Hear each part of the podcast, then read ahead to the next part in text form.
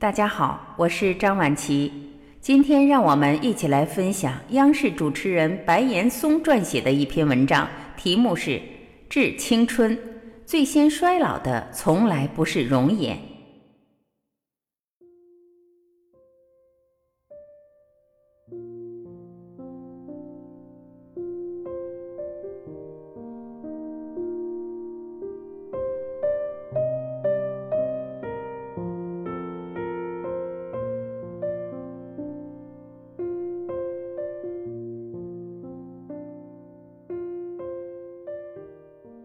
选择相信应该相信的，因为它能改变你。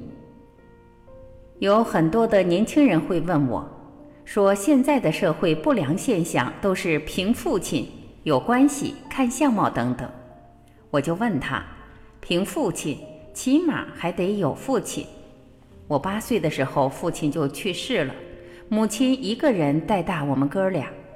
我们在内蒙古偏远的地区长大。离苏联最近，我在北京没有一个亲戚，我没有因为自己的工作送过一回礼，不也走到今天吗？我知道社会上有很多不良的现象，我告诉你，信那些该信的东西，因为它能改变你。因为如果你要信那些你没法不愤怒的事情，它只能害了你。所以信正直的道理。论相貌，你怎么也比我强。你不能看顺眼了，现在觉得我很好看，人不能这么没立场。所以反过来说，我为我经历过这样的青春而感到骄傲。它也能让我今天面对任何事的时候心平气和。人生如果没有一些落差做比较的话，人生就没有那么多趣味了。北漂一族，大家说离开北京回重庆、成都，回自己的家乡。探讨这个问题有意义吗？你有机会就留在这儿，甚至可以去纽约、伦敦；没有机会死守在这儿，没有意义。但是我想说，当初我们想留在北京都不可能，因为没有全国粮票。那个时候没有全国粮票，想到外地漂不可能。我的很多同学都是三十岁以后背井离乡。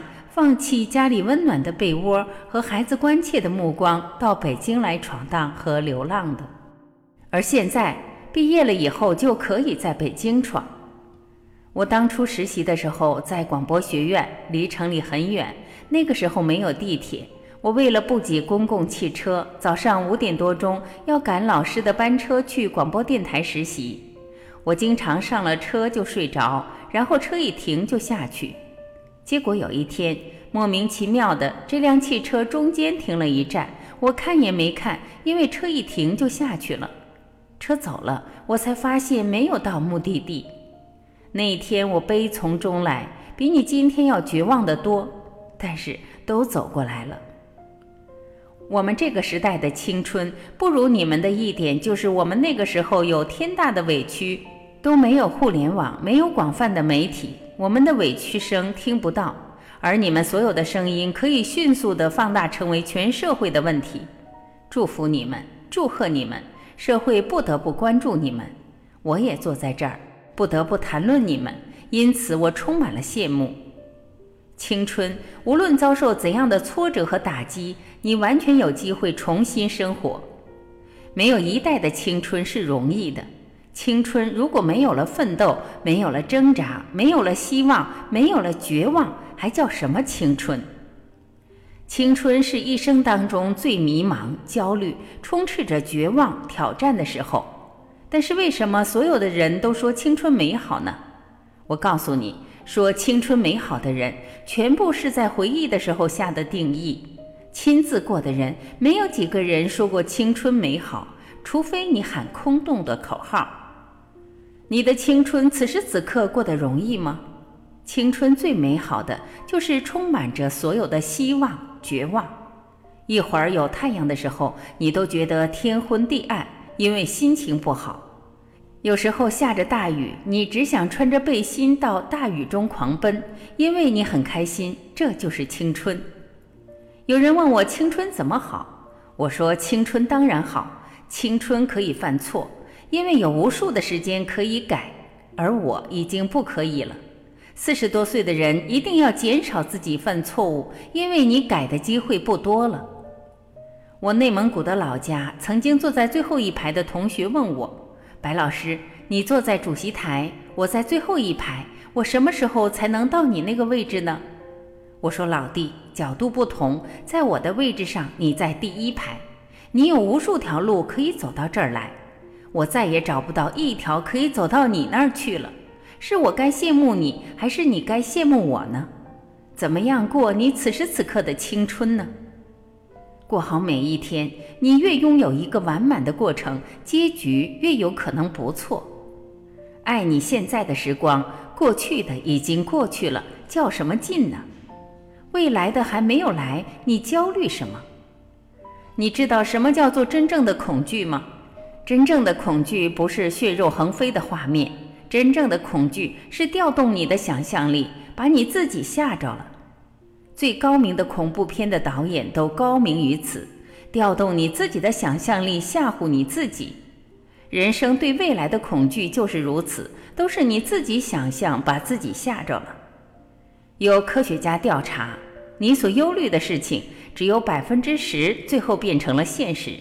这个数据给了我很大的启示。你付出了百分之百的忧虑，却其中有百分之九十是瞎耽误功夫。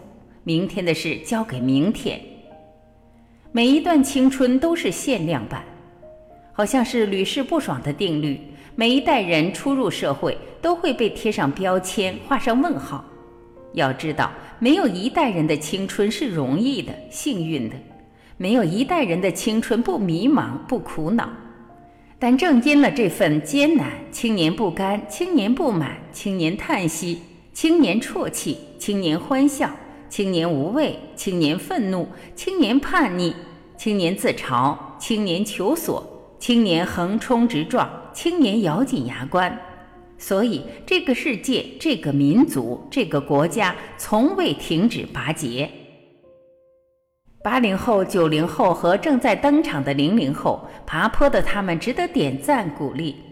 还记得当初八零后吗？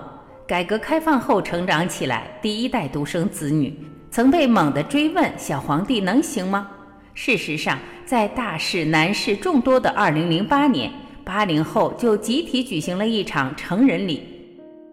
人们发现了在巴黎共和国广场上激情演讲的李环，发现了地震废墟上飘扬的青春旗帜，发现了奥运赛场上鸟巢一代的自信微笑。一代人站了出来，一代人站了起来。出身于独生，生活于市场，长成于网络，不少人眼里自私、反叛、非主流的九零后。也已经数次令人感佩动容。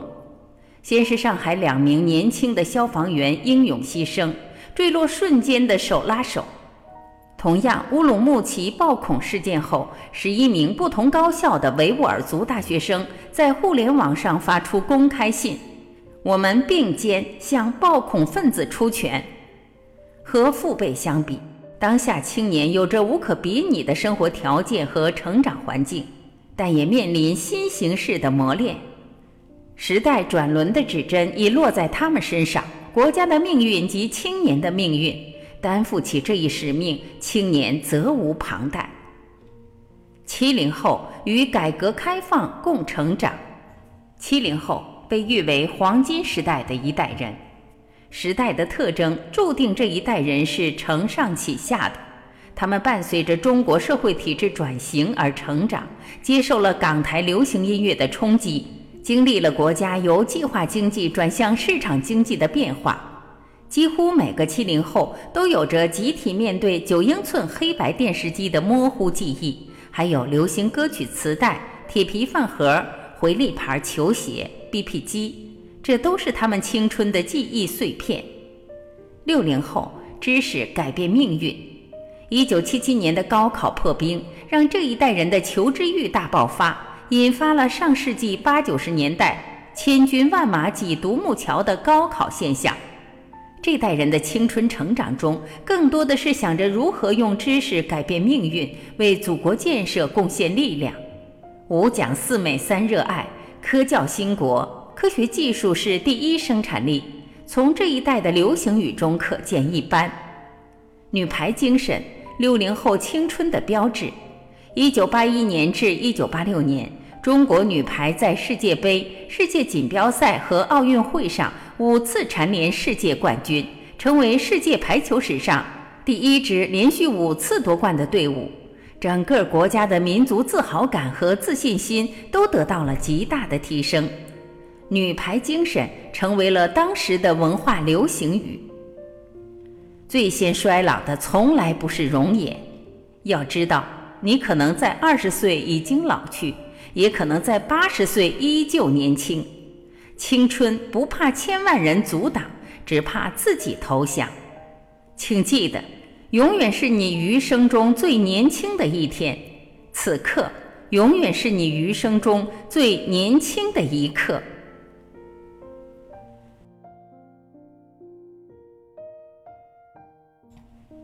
感谢聆听，我是婉琪，这里是爱之声。今天我们就到这里，明天再会。